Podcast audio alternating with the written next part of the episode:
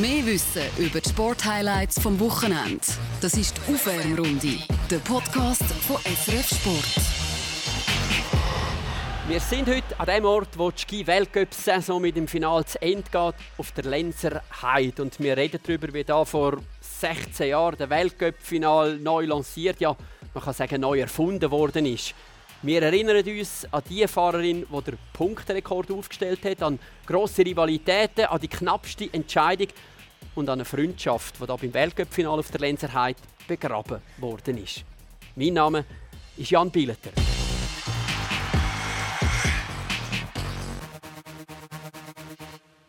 Und meine Gäste sind der Stefan Hoffmänner, unser Ski-Kommentator, der jeden Weltcup-Final auf der Lenzerheide kommentiert hat und das auch in diesem Jahr wird machen und der Michi Bond, der den Weltcup-Final kennt aus mehreren Perspektiven, als Trainer, als Ski-Experte und auch als Organisator. Und der Michi der hat für uns auch die Lokalität ausgesucht, wo wir jetzt da sind.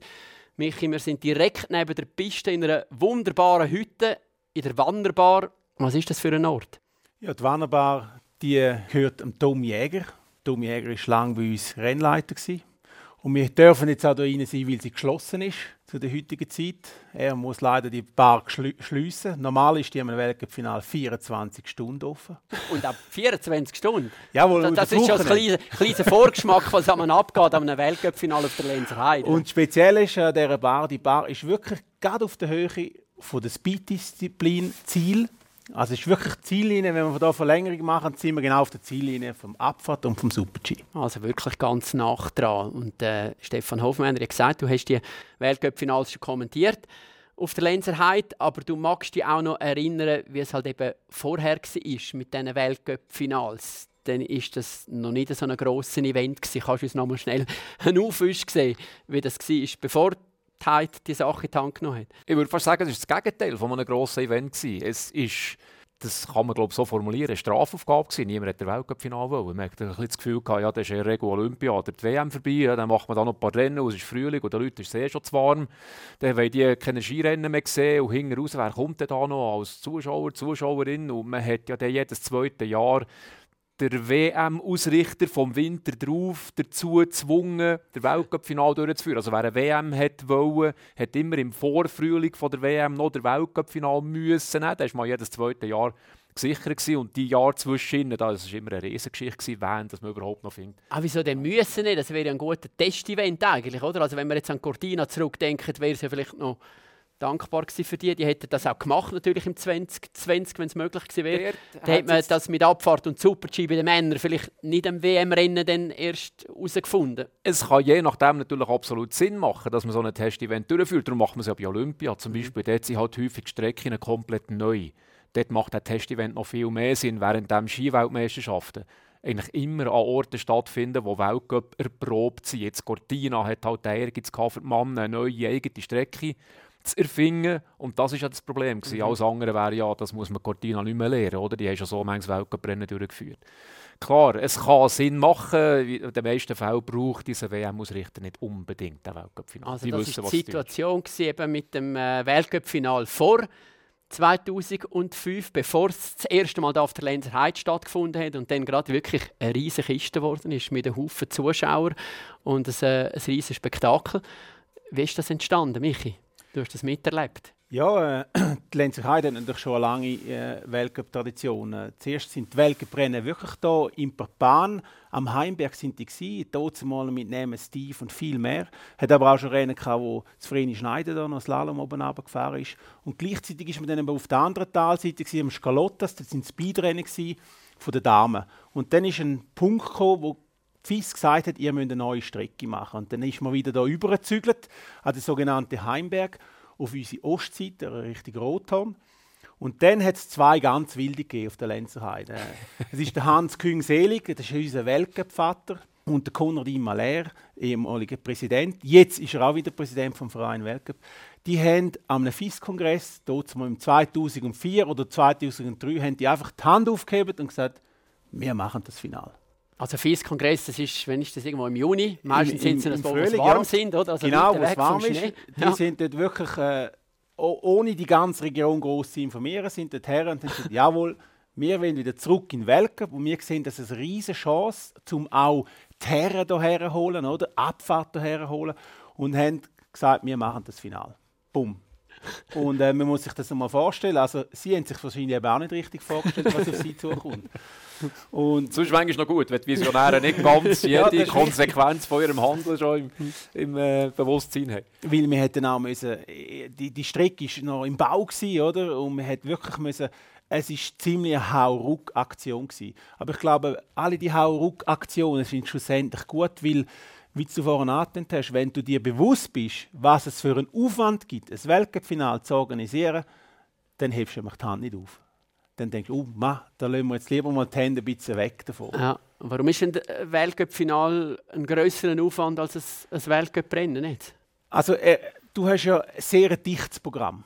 Also du hast wirklich äh, in einer Weltcup-Woche hast du Montag, Dienstag ein Training, ein Speedtraining. Das muss eins von diesen Tagen muss funktionieren. Nachher hast du Mittwoch Abfahrt Damen Herren, Dienstag Super-G Damen Herren ähm, Donnerstag ist ein Team-Event. Früher haben wir sogar eine Kombination gehabt, das erste Finale. Haben wir noch eine Kombination, die durchgeführt werden Und nachher hast du die technischen Disziplinen. Riesenslalom und Slalom an einem Tag, Damen Herren, und nachher nochmal Slalom und Riesenslalom an einem Tag. Und das muss alles funktionieren. Und Heide hat dann auch ein neues OK aufbauen, also der Rennleiter war dort mal der Tom Jäger, der als junger, auch unerfahrener Rennleiter kam und er ist sich auch nicht bewusst gewesen, was er da für Aufgabe übernimmt. und wenn man dann die Bilder gesehen hat, wie er nach dem ersten Final zwei war, körperlich und mental, äh, ja, da hätte er sich wahrscheinlich auch nicht gesagt, ich übernehme die Aufgabe, um so eine Hauruck-Aktion zu machen. Du weißt das, weil du da daheim bist, Einheimischer bist, dass alles gute Kollegen sind von dir und du dann auch ein Teil von dem, von dem OK bist da auf der Lenzerheit, wo eben, ich habe es gesagt, Stefan, dass irgendwie neu erfunden haben. Und du hast beschrieben, was vorher passiert ist und was ist denn das gewesen, was sie nachher so viel besser gemacht haben? Oder was haben sie entdeckt, was andere dort noch nicht gesehen haben? Also vielleicht nur noch ganz kurz für meine These von vorhin stützen, oder? dass es eben eine Strafaufgabe war. Ich meine, wenn man nicht einmal ein Jahr vor dem Weltcup-Final, wo man sich darum bewirbt, an einem FIS-Kongress sagt, ja, wir übernehmen das, dann zeigt das ja, dass das einfach definitiv überhaupt niemand hat wollen, dass dort überhaupt noch eine Lücke ist. es, es hat nur einen aufgehebt in dem ja, Fall. Ja, ja, ja. Normalerweise eben, Weltcuprennen auszurichten ist ja hart umkämpft, oder? Also, und gerade in der Schweiz ist es schwierig, weil da ist Adelboden Wengen fix im Kalender, Samoritz bei den Frauen, Gran Montana, du kommst einfach nicht ja, rein, man oder? sieht den Kampf, Gran Montana wird ja noch so gerne, endlich wieder fix in der Welt. Mhm. Man kommt fast wieder, es gibt x österreichische Stationen, die gerne wollen, dann gibt es osteuropäische Stationen, die unbedingt reagieren. Ja. Das ist ein Riesenkampf um die Plätze. Aber der Keibenfinal. Also jetzt kann man irgendwie zehn Monate, bevor es um den Weltcup-Final geht, Hang auf am Fisk sagen, okay, wir nehmen den. Und alle sagen, gut, merci vielmals, danke, tschüss, ist vergeben. ja, was ist denn da los? Das ist definitiv... Wieso hat, haben wir jetzt das so schnell gekriegt? ja, hat niemand wollen. Und dann muss man dann noch wissen, das ist ja Zeit der grossen Skikrise in der Schweiz. Ja. Gell? Wir haben jetzt an der WM darüber geredet, ja. wo wir wieder in Italien waren, rückblickend auf die letzte WM in Italien 2005. Ja, die, die Zeitung eine Sonderbeilage geschrieben, weil ja, hier nichts und da keine Medaille und sowieso kein Podest. Und in diese Zeit hinein eine Veranstaltung, die niemand will, in einem Land, das die grosse Skikrise hat, sagen, wir machen Weltcup-Final riesen Tribüne aufgestellt. Ja, wo ja nur die besten 25 in jeder Disziplin stark gehen, oder? Und aus Schweizer Sicht ja äh, ja. ja, im kleinen Rennen gegeben, da war niemand dabei. Ja. Eben, ja. Ohne Schweizer ja. Beteiligung. Einzelne Rennen, natürlich nicht ja. Aber die haben das gemacht und dann hat der Weltcup-Final stattgefunden. Es ist halt Frühling, es ist warm, die Leute sind gekommen, scharenweise. Man hat die Bilder gesehen von den, von den Schweizer Fans. Plötzlich haben gesagt, boah, Weltcup-Final, leck doch mir. Und dann ist der Weltcup-Final an sich. Es ist ein rückblickend rätselhaft, wieso dass das nicht allen klar war es kommen eben nur die 25 Besten. Das ist ja eine Starparade. Mhm. Die 25 besten Männer und Frauen pro Disziplin. Das ist ja für jeden, der halbwegs Skifan ist, eigentlich ein Muss. Ja, aber es geht ja auch zu gewinnen, oder? ja, dann hast du ja. zwei Rennen an einem Tag. Dang, dang, wow, dann hast du Sonne und kannst noch ein bisschen feiern. Nein, das, das, das, einfach die, die Visionäre von hier, die haben das irgendwie begriffen. Gehabt. Die haben das gesehen, so ein bisschen durch die, die, die mhm. unsichere Zukunftsperspektive durch. Ja, sie haben dann, glaube ich, auch das ganze Konzept, das dann Anfang hat, stimmen. Das ist natürlich, äh, bei uns kommst du rauf, kommst von Chur und dann kommst du auf das Papan und das ist eine wunderschöne Ebene. Dann kommt der Berg, das Tal, das, das Hochtal auf der Heide, wo sich so öffnet und der Zielraum. Und in dem Zielraum, respektive unterhalb vom Zielraum, ist unser Weltcup-Dörfli. Und das Weltcup-Dörfli, das hat natürlich dann unter dieser Märzsonne wenn wir schön Wetter hatten. Wir hatten auch schon anderes Wetter gehabt, oder? Ja, da reden wir dann auch noch über das Wetter, reden wir dann schon ja, noch. Da, da, da, ist natürlich dann äh, eben wirklich ist es, ist ein kleines Volksfest entstanden. Auf eine ganz gute Art und Weise. Und was mich schon auch stolz macht für die Organisatoren dort mal im 2005, das OKA, sie haben niemand anders kopieren wir wollten keinen Adlerboden kopieren, wir wollten keine Wänge kopieren. Wir wollten wirklich etwas Eigenes machen. Und es ist so, für mich ist es ein Skifest, wo der Sport einen sehr hohen Stellenwert hat und gleichzeitig wo eine gewisse Gelassenheit da war und ein extrem faires Publikum, das wir ja allgemein in der Schweiz haben, wo nachher das eben auch international hätten das richtig ist sie durchgeschlagen die Bombe und die Athleten haben nach dem ersten Tag da, wo die Rennen stattgefunden haben, gedacht, wow, wir sind willkommen da. Wir sind richtig willkommen und jeder hat uns angeführt, auch wenn jetzt keine Schweizer da sind. Und das ist, glaube der Funke ist über zu den Athleten, zu den Trainern, zum ganzen Weltcup und hat nachher Hyde wirklich bei denen beliebt gemacht. Jetzt kann man noch sagen, obwohl, wo es hat, wo der Weltcup-Final daher ist, gekommen, recht abgegeben. Die Hotelsituation war bisschen schwierig. Gewesen. Es hat jetzt mehr Hotels in der Gegend, als es dann hatte. Es hat zum Teil Teams auf Chur haben müssen. Das hat niemand Freude. 20 Minuten noch fahren ist ja nicht so viel. Und gleich, man hat es halt lieber nach.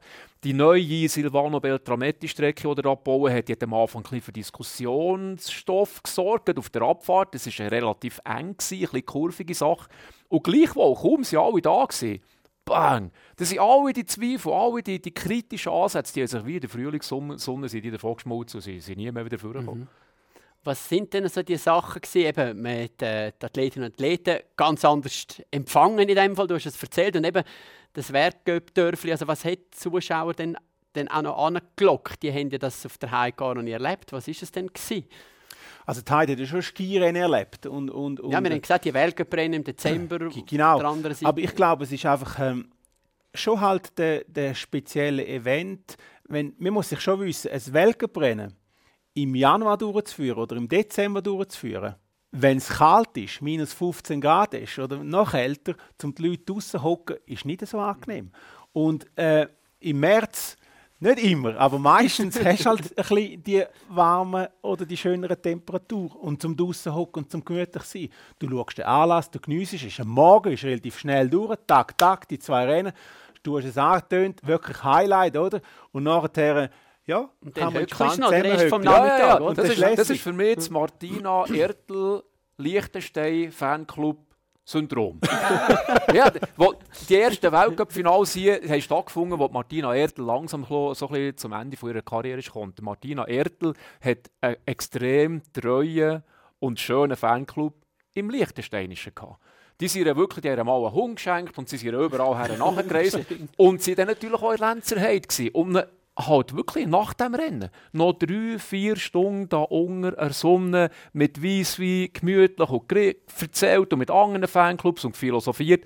Und dann ist dort die, Karriere von der Martina Ertel irgendwann zu Ende gegangen und sie sind aber dann gleich noch an den Weltcup-Final gekommen, weil einfach das Dasein zu schön war, als dass man hat nur weil jetzt das Idol, das eigene nicht mehr fährt. Also das hat äh, funktioniert, die Leute sind gekommen und sie sind vor allem immer gekommen, nicht nur dann, wenn die Sonne geschonnen hat. Eines der speziellsten Erlebnisse, die ich hatte, da unten im Zielraum war, wo es so viel Nebel hatte, dass man also von der Tribüne, wo 5000 Leute drauf gesessen sind, nicht bis auf die Leinwand gesehen haben, geschweige denn bis zur Ziellinie. Das hast gar nicht gesehen. Es war Slalom an diesem Tag. Und die Leute die sind äh, ja, also wie in einem Theater, wo sie sitzen, wo irgendwie quasi hinter dem Vorhang wird irgendetwas aufgeführt und du schaust aber eigentlich nur den Vorhang an. Und die Leute sind da gesessen, es ist, es ist unglaublich. Gewesen. Also du hast dann irgendwann einmal einen gesehen, der zum Nebel rausgekommen ist und abgeschwungen hat. Und, äh, Was ja. selber auch nicht gewusst hat. Gell? Ja, genau. Er hat ja auch keine Anzeige dafür ja, gesehen. Man ja. hat gesehen, das Bild von Mivica Costa. Was? Also, wie bin ich, jetzt, wie bin ich gewesen? Bin ich gut gewesen? Bin ich schlecht gewesen? Ja, also es ist ein un unglaublicher Moment gewesen. Der Dagobert Hannes war, glaube der Speaker gewesen. Also ohne den hätten die Leute null Ahnung was da läuft. Und es ja. sind 5000 Leute auf der, auf der Tribüne gestanden oder gesessen. Also Dagobert Johannes hat sein Programm müssen umschalten oder? Er ist, äh, er ist vom Platzspeaker nachher wirklich zu einer wichtigen Person oder wo als Rennspeaker äh, da im Einsatz war, wo wirklich das Rennen hat anfangen müssen kommentieren. dass die Leute überhaupt mitkommen, wenn einer startet, äh, wenn er über die Zwischenzeit und was für eine Zeit, weil die Zeit hast du auch nicht gesehen und wenn ist er über die Ziellinie ja. und erst nachher hast du ihn dann jemand mal gesehen. Also das zeigt einfach, wie der Event eben auch da auf der Heide funktioniert hat. Und du bist dann später in dem OK dabei gewesen, mit Tom Jäger und mit dem Silvano Beltrametti, der dann später das Präsidium auch übernommen hat und ihr habt, äh, ihr habt das Ganze gestemmt. Also du weißt auch wirklich, wie viel Arbeit das eben dahinter ist, um so etwas auf die Beine zu stellen. Ja, und es fährt eben die ganze Arbeit fährt nur schon an, so das Final herzuholen. Und das ist für mich eine der schwierigsten Arbeiten gewesen, die sportpolitische Sache, dass du überhaupt dann so das Final kriegst. Weil nachher, wo langsam die Euphorie gekommen ist, äh, ah, man kann ja da ein grosses Event daraus machen, haben sich plötzlich andere Leute für das Final anfangen bewerben. Plötzlich anfangen aufheben beim genau, Kongress. Genau, ne? beim Kongress. Ja. Und äh, äh sei es der Tom oder der Silvano und ich, wir haben dann müssen unsere Präsentationen machen an diesem FIS-Kongress und wir haben gemerkt, hobla, hobla, jetzt kommt langsam Gegenwind. Also wir sind dann auch mal ausgestochen worden mit Weil, äh, mit Espen, Espen. Entschuldigung, Espen. Und das hat uns so, schon geschmerzt, dass man dann plötzlich äh, ausgestochen worden ist und das Finale ist auf Espen gegangen. Nicht gegen den Organisator Espen, aber man hat gemerkt, oha, jetzt, jetzt wird politisch hindurch gemischt und es gibt andere Länder, wo das Finale unbedingt wollen. Mhm. Und das sind dann schon, nur schon mal, bis es dann da hast, ist eine Riesenarbeit. Das ist noch, da sind wir viele Diskussionen gewesen, gell? Das ist, und da, das muss man wirklich, oder darf man objektiv sagen, die Lenzer Heid hat das Weltcup-Final neu definiert. Das ist euch der jungen Truppe mit dem Silvano, mit dem Tom Jäger, mit dem Michi natürlich auch sehr bewusst und der hat wie fast das Gefühl gehabt, auch ein mit einer gewissen Naivität, hey, wir sind die neuen Erfinder vom Weltcup und wir haben das jetzt zu gut, jedes zweite Jahr, mal über einen gewissen Zeitraum. Und Sportpolitik funktioniert halt anders, oder? Da ist plötzlich der amerikanische Markt, ja, der ist wichtig, da müssen wir noch mal, ja, seit ist die Lenzerheit schon besser, aber jetzt müssen wir es gleich wieder mal festgeben. Das war, glaube ich, auch noch schwer gewesen, oder? Mit dem, was ihr hier erreicht habt, gibt es halt nicht unbedingt das verpflichtende ja. Dankeschön, was man vielleicht erwartet. Nein, das gibt es eben nicht. Und, und du, du hast es wichtig, du hast vorhin richtig gesagt, wir sind auch ein Stück weit naiv. Also wir denken, ja, hey Mann, jetzt, jetzt haben wir das gemacht, jetzt gehört das uns. Auch Schweiz intern, notabene, ist die Konkurrenz gewachsen. Also wir hatten riesige Konkurrenz oder Diskussionen mit Grand Montana. Und dann ist es mal auf Samaritz für die Ski-WM, obwohl Samaritz ja nicht müsste. Es ist ein eingespieltes OK, wo dann das Finale auch genommen hat. Und äh, ja, da haben wir dann das müssen erkennen, dass es ja, es ist nicht mehr selbstverständlich, dass man das kriegt. Das finde ich jetzt auch im Nachhinein absolut richtig, weil schlussendlich wird ja nur der Sport profitiert, je bessere Konkurrenz gibt unter den Organisatoren, weil dann gibt sich jeder will sich Mühe geben und es hilft sich. Er wird internationaler, also Soldeo ist gekommen, Andorra, eine super Piste, ein genialer Veranstalter, wo viel Geld dahinter ist in Andorra. Ich persönlich finde es sehr gut, dass das Finale auch in diese Länder geht, weil das ist extrem wichtig, dass der Skisport dann das international bleibt. Aber ah, man kann vielleicht noch Problematik eben ansprechen, die sich dann eben ergibt, jetzt auch gerade für die Lenzer Heide. Oder? Es hat angefangen 05, dann das K07, dann 11 wieder, 13 wieder, 14 wieder, mit dieser Regelmäßigkeit. Das ist ein grosses OK, es sind ein Haufen freiwillige Helfer, die es braucht, damit es eingespielt ist. Und dann ist eben lange wieder nichts gegangen. Jetzt haben wir es jetzt dieses Jahr wieder mit sehr schwierigen Wettersituationen. Oder? Es schneit gerade draußen, es hat relativ Neuschnee gegeben und alles. Genau. Und das, das, ist die Schwierigkeit von einem OK. Weil so OK, äh, nehmen wir ein Beispiel Wenger oder Adlerboden, die sind so eingespielt. Oder Samaritz, die sind immer eingespielt. Gromontana auch, wo jedes zweite Jahr dran kommt oder zum Teil äh, jedes Jahr dran kommen. Die haben genau ihre Abläufe funktionieren. Wir auf der Heide äh, hast das Final musst das OK, du musst jede Leute wieder einbauen, du musst auch Pistenmaschinen fahren. Eben jetzt gibt es einen halben Meter Neuschnee gegeben.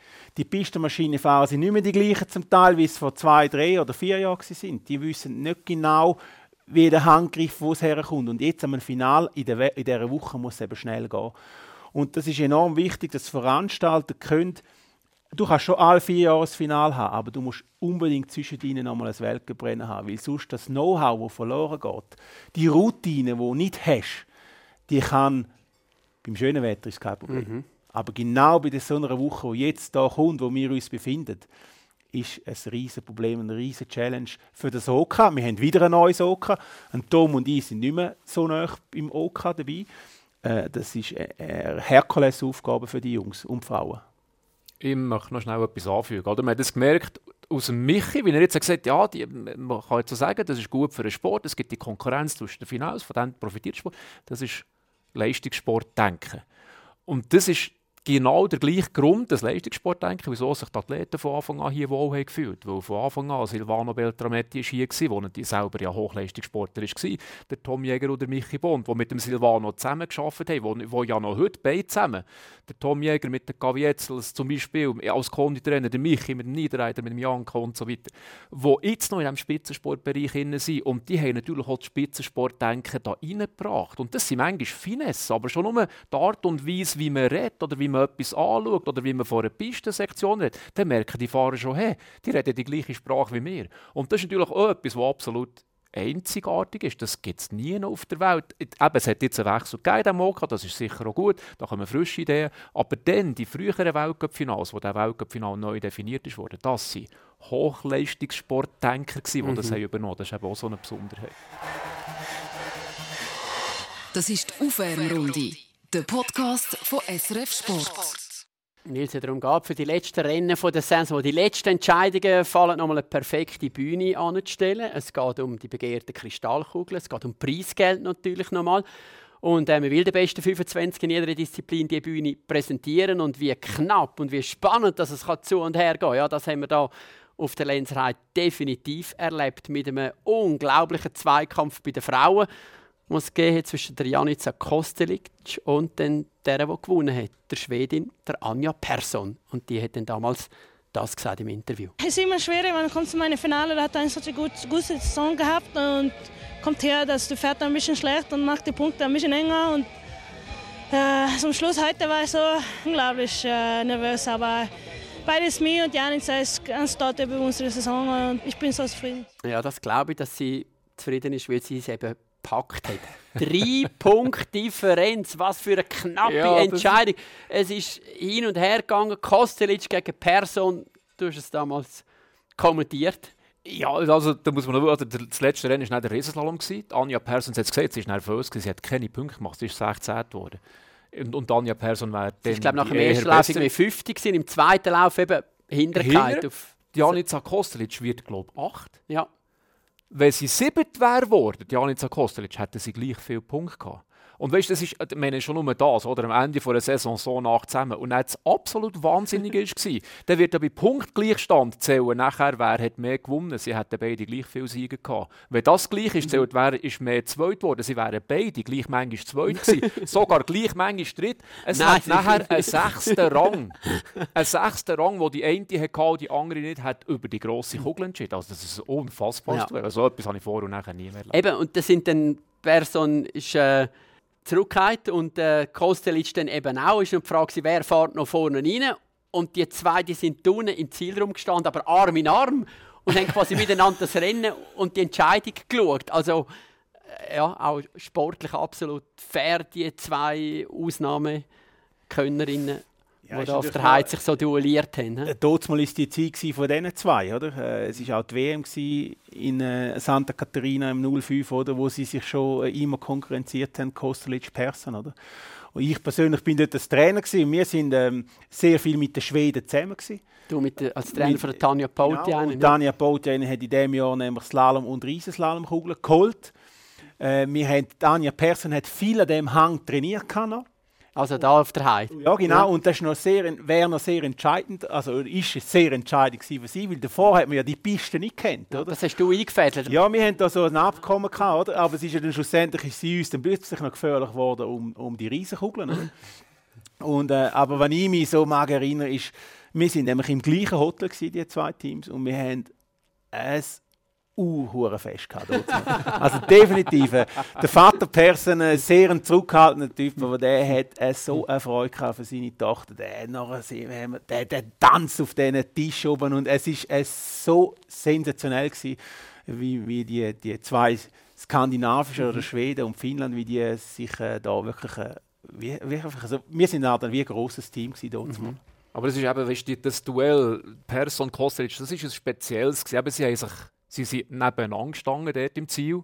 und haben die Entscheidung erwartet. Und beide hätten es einander gönnen Die haben extrem eine hohe Achtung voneinander gehabt, auch die beiden Väter voneinander. Die haben genau gesehen, was der jeweils andere mhm. macht. Das sind die, die, die Vater-Tochter-Trainer-Konstellation. Genau, ja. ja nicht immer einfach. Jetzt ja. in diesen zwei Beispielen hat das super funktioniert. Beide mal. Das sind absolut liebende Väter die aber gleichzeitig ihre Töchter so zu Hochleistungsathletinnen haben können begleiten Das ist sehr faszinierend. Und das war mhm. auch der Winter, gewesen, wo der Papa Kostelic, Anja Persson in Maribor vor den kroatischen Fans beschützt hat, die Schneeballen haben geworfen mit Steinen drinnen. Das sind so Fußball-Hooligans von ja. Zagreb, wo sie angereist waren und natürlich gnadlose Kostelic-Fans. Und dann ist die Anja, die grosse Konkurrentin, dort durch den Ziel gelaufen, die auf Schneeballen schießen. Das hat der Papa Kostelic gesehen, ist neben Anja Persson und hat sie zum Zielraum ausbegleitet als persönlicher Bodyguard.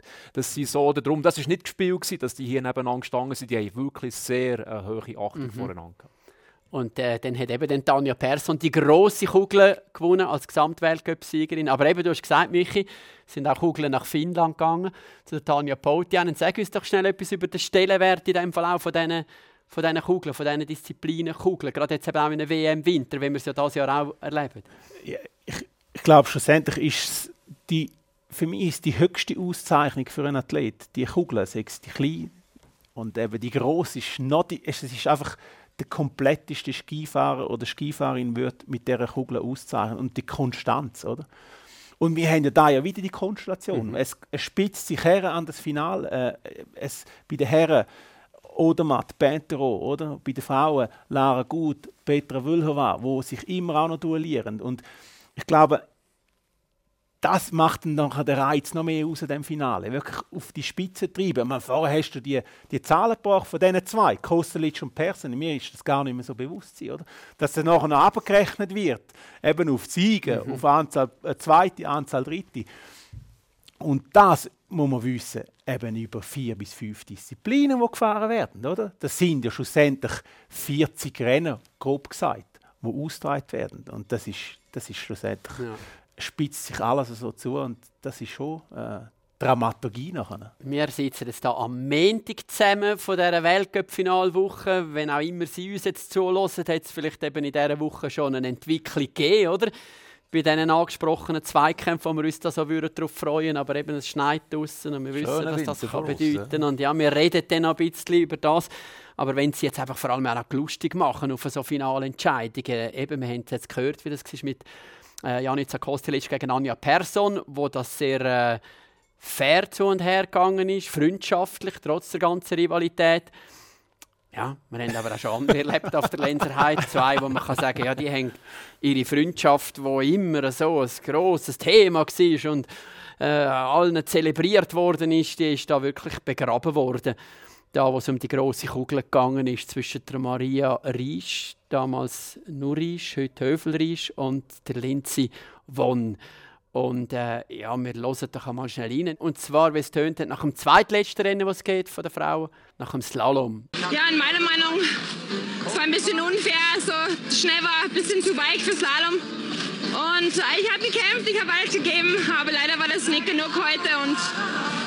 Haben Sie im Moment Mühe, den Frust auch beiseite zu schieben? Ja, ich habe probiert, nur zu kämpfen heute und leider, also die Strecke war nicht schnell für die späteren Nummern und ja, muss ich nur auf morgen schauen. Ja, das muss ein Rennleiter dann auch aushalten, he? wenn die Athletin da unten im Zielraum noch irgendwie über die Piste sich beklagt und so, weil es ihr nicht so gut gelaufen ist. Oder? Die Lindsay wohnt dort im erbitterten Kampf mit der Maria Riesch. Ich mag mich erinnern, wo, das, dort sind widerliche Wetterbedingungen gewesen, die man hatte. Und, und es ist schwierig gewesen, äh, die Bischen herzukriegen, aber man hat sie hergekriegt, äh, weil äh, sonst wären wir ja die Rennen auch nicht gefahren. Und, und, äh, Sie ja. höhere Nummern kann natürlich im Slalom, oder? Ja, da das. das ist halt so, oder?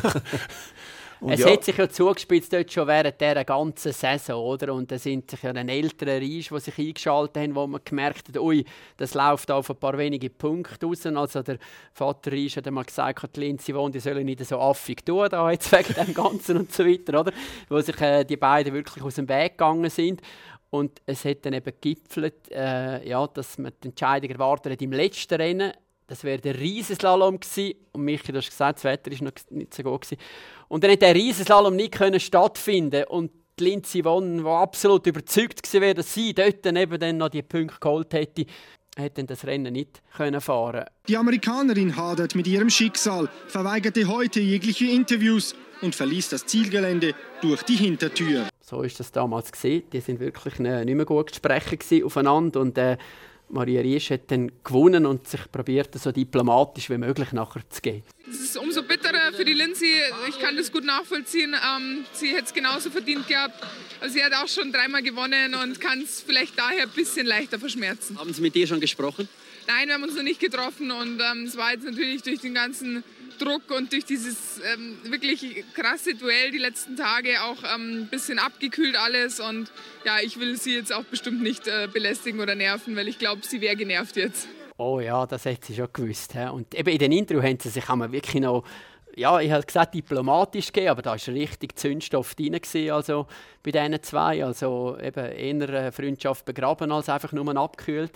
Und äh, ja, Maria Riesch, die da sagt, ja, sie hat ja den Gesamtweltcup auch schon dreimal gewonnen. Sie kann sich ja auch an dem freuen. Jetzt bin ich mal mal dran gewesen, Aber wie ja, das zustande ist, ist natürlich extrem gewesen. Ja, klar, das ist extrem. Und auch das ich verstehe auf einen Weg, dass das für eine Lindsay dort hart war. Aber andere SportlerInnen hätten tatsächlich in so einer Situation können sagen hey, aber ich habe ja wirklich schon dreimal gewonnen. Jetzt ist mal meine Freundin, die irgendwie seit zehn Jahren immer Weihnachten bei der Familie eingeladen bin, weil ich ja nicht hey auf Amerika kann und so weiter, mal dran könnte sich ja irgendwo gleich auch ein bisschen freuen.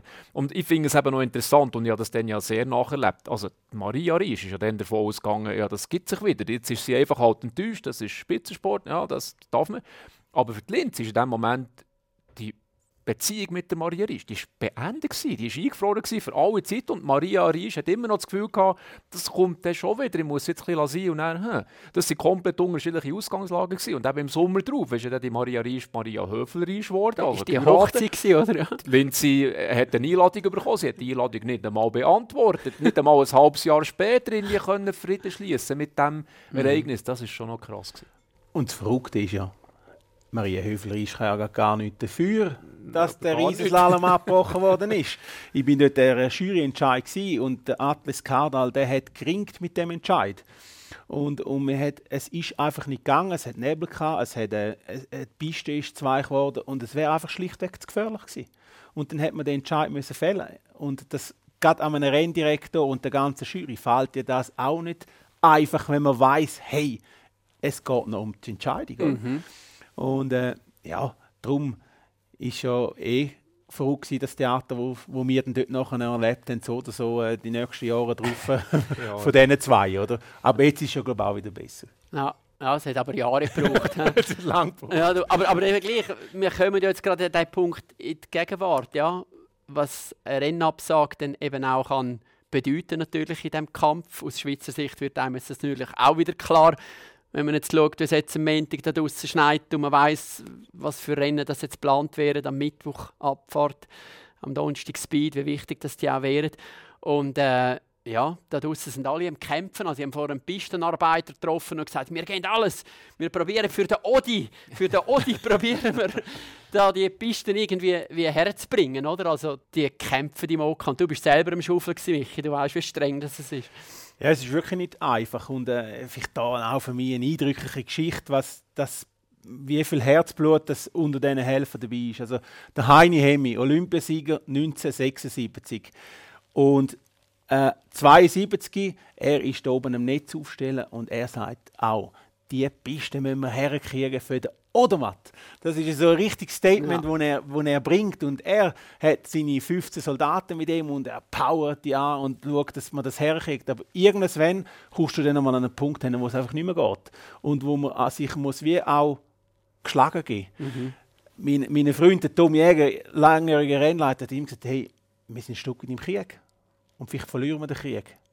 Gegen das äh, Wetter, gegen, gegen die Natur, oder? Ja, und das, äh, weißt, und das musst du dann auch akzeptieren, oder? Ja, ich finde das noch ganz wichtiger Hinweis, weil natürlich gibt man jetzt für einen Odermatt noch, wenn man schon komplett am Ende von seinen Kräften ist, findet man noch irgendwo ein Prozent 2 und geht noch einmal rutschen und noch einmal schaufeln, knallt die schon weh die Schulter und man friert. Und, aber ich meine grundsätzlich hier, gerade auf der Lenzerheide, bei allen Schweizer Rennen, wie ich es erlebe, mhm. die geben eh alles was sie überhaupt können für die Rennen. Also das ist so viel Enthusiasmus für den Sport.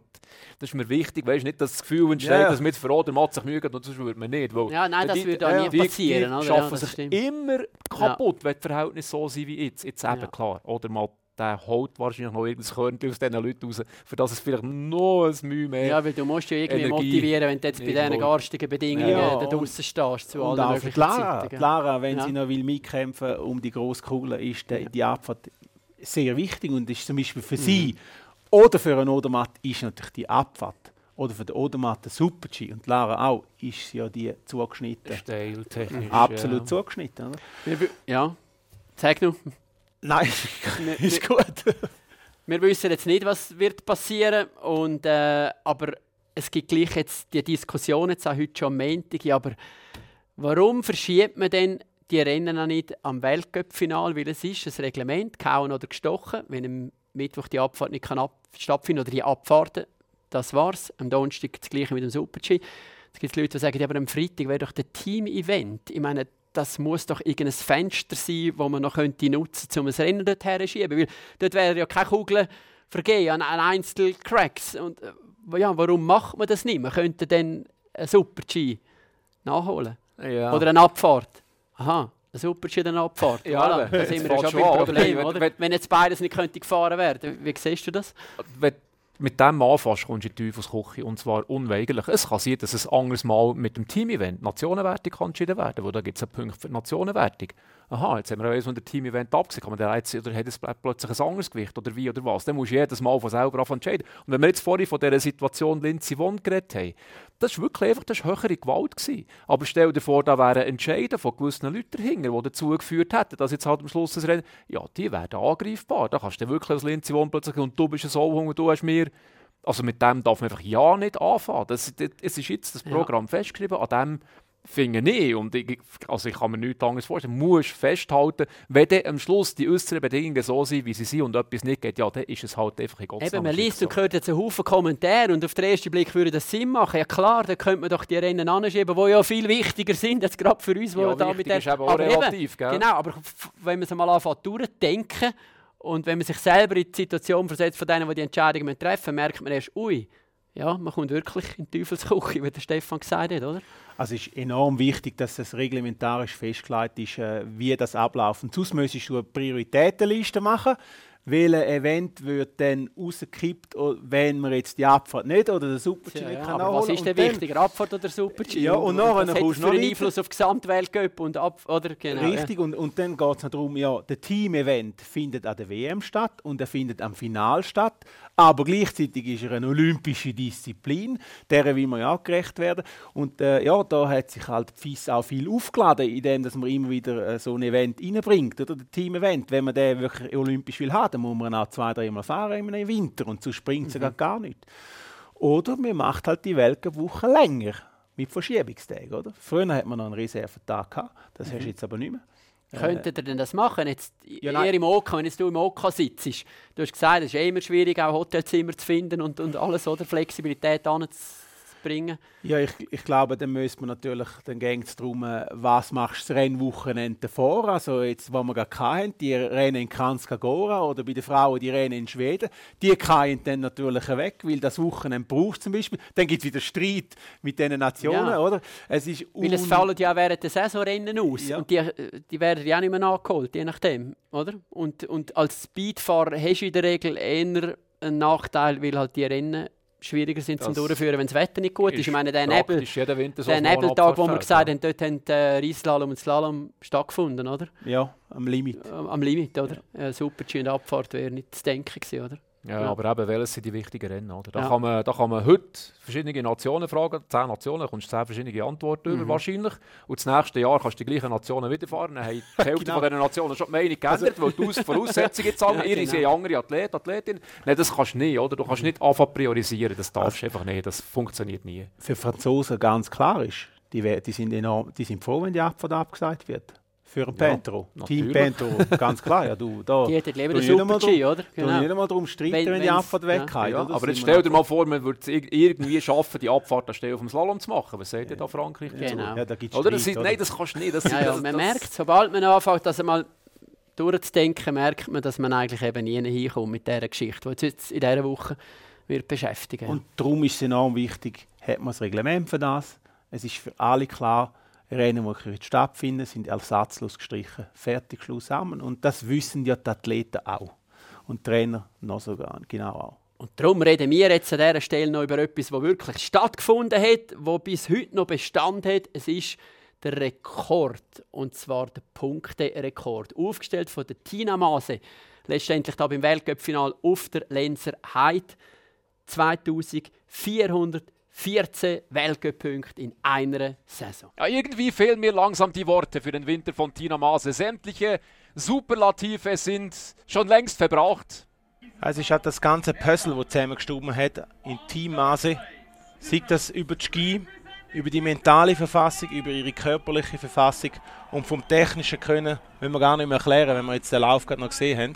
Da verneigt sich Lara gut, da verneigt sich die gesamte Konkurrenz. Da muss sich die Skiwelt verneigen, weil das, was dieser Mensch geleistet hat, das ist einfach gar nicht wirklich in Worte zu fassen. Man kann es noch einordnen mit Zahlen. 2414 Punkte für Tina Maase, 2013 zweite, Maria Höfel-Riesch mit 1101 Punkten, nicht einmal halb so viel.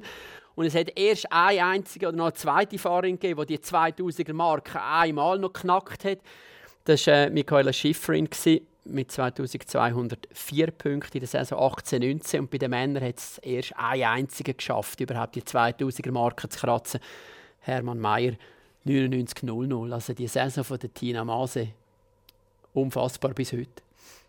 Ja, da habe ich wirklich während der Saison meine sämtlichen verfügbaren Superlative schon je zehnmal verbraucht. Die waren einfach durchsichtig. Ich habe wirklich am Schluss nicht mehr gewusst, was ich noch sagen soll. Weil man hat ja gesehen, dass es so kommt. Und irgendwie schon Mitte, Mitte Januar hat man mal gesagt, du, dann ist ja vor, vor dem Michaela Schifrin-Punkt äh, von dieser Zahl, die ja. ja wirklich auch unfassbar ist. Dann hat sich die 2000 vom Hermann Mayer gegeben. Oder wo schon dann, das war ja mit Abstand das höchste. Gewesen, genau. Dann.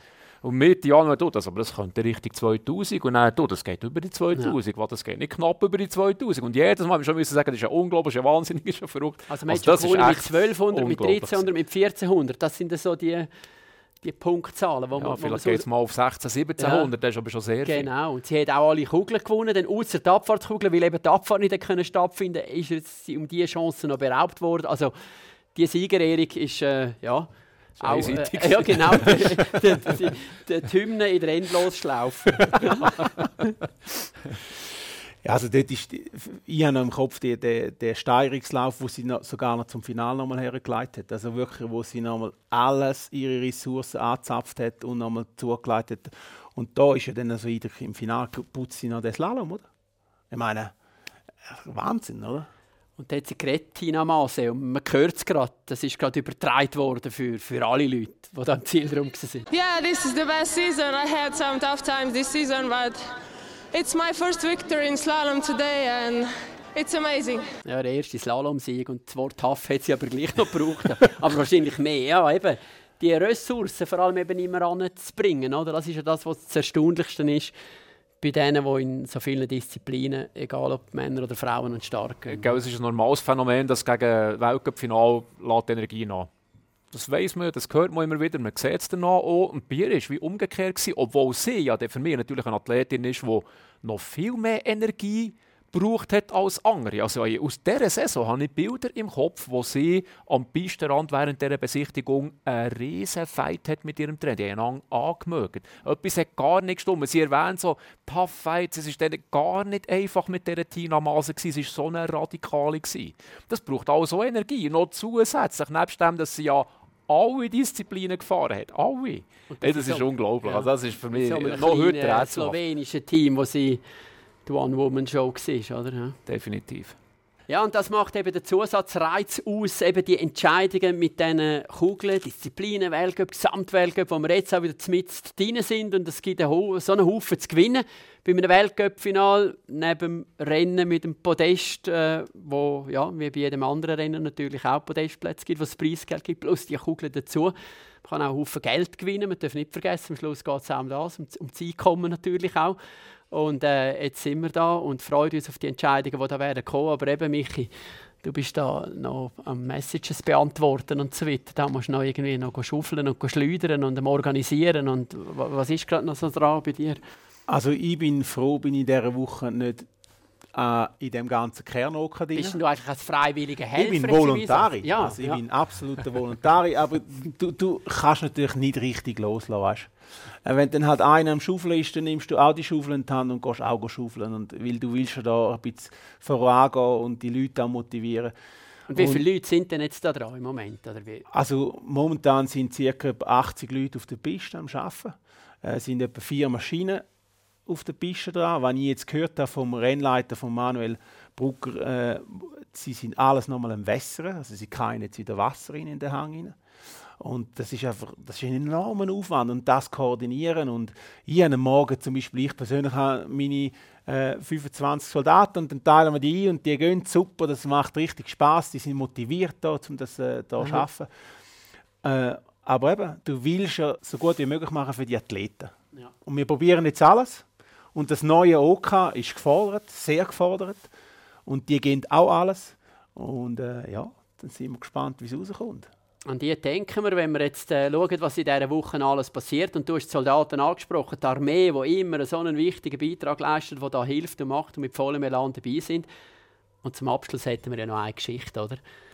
Wo die Soldaten äh, einen unglaublichen Effort müssen leisten weil eure Tribüne mit 5000 Plätzen gefährdet war. Das war im 2007. gewesen. Da haben wir einen Wärmeeinbruch gehabt und es hat uns die ganze Tribüne wie unterspült und wir hatten eine riesige Tribüne gehabt. Und nachher sind die Verantwortlichen von dieser Tribüne sind gekommen und gesagt, da können wir morgen keine Leute mehr drauflassen. Das war am Abend spät, das war eine Telefonkette, es hat einen Notfall, die Oken müssen zusammenkommen. Dann hat man an die Armee angerufen. Die Soldaten waren in Chur stationiert, in der Kaserne. Die sind aber alle im Ausgang. Eine welsche Truppe. Und äh, der Kommandant hat gesagt, ja, geben uns Zeit, wir suchen die zusammen. Wir, die, wir sind die Soldaten sind zusammensuchen im Ausgang. Die sind alle gekommen, alle angetreten. Ein paar Stunden später sind die da oben gewesen. Man muss sich vorstellen, so eine Tribüne hat Tausende von Füßen, so Drehfüße. Und die hat man alle wieder müssen frisch unterbauen. Wir das müssen wieder äh, schön eben machen. Wir müssen Kantholz unten rein tun und wieder anschrauben und fixieren. Und wir haben noch müssen den ganzen Zielsack umbauen, weil wir haben müssen die Leute irgendwo herbringen, weil die, die Tribüne hat erst am anderen Tag noch müssen abgenommen werden von den Ingenieuren, ist es gut oder nicht gut. Und haben hat- verkauft die Tickets. ja, genau. voll- Wir haben Full House. Und nachher hat man die Leute in so Sektoren rein tun. Die haben nicht können auf die Bühne an diesem Tag. Und es war ein super Fest. Gewesen. Und die Athleten haben, das noch lässig gefunden, weil die Zuschauer sind noch näher am Zielsack zu waren. Und der Zielsack ist so speziell, das ist wie so eine Schlumpfmütze. ist der gewesen. Das war unendlich lang, gewesen, wir mussten so Kurven fahren Aber die von der Armee, die haben die ganze Nacht. sind die dann ganze gewesen, Nacht, die ganze Nacht. Äh, und sie haben so ein spezielles Lied gesungen, das kommt mir jetzt nicht mehr in den Sinn. Äh, und haben das durchgemacht und geschafft. Also wirklich ein grandioser Effort, wo die Schweizer Armee dort geleistet hat. Sie leisten auch jetzt immer wieder gute Effort, aber der ist so ganz speziell gewesen. Und nachher, am Tag darauf, dann, nach ist die Abnahme gekommen wieder von den Ingenieuren, dann hat man wieder können normal auf die Tribüne. Aber ist ein richtiger gewesen. denken wir an so Geschichten, wenn es losgeht, wenn auch immer, bei welchen Rennen. Der Michi Bond, danke vielmals, bist du da gewesen, wird im Einsatz sein als freiwilliger Helfer und der Stefan Hofmänner werden wir hören beim Kommentieren. Danke, sind ihr in der Aufwärmrunde. Nächste Woche dreht sich dann alles um die Schweizer Fußballnationalmannschaft. Es geht in der WM-Qualifikation.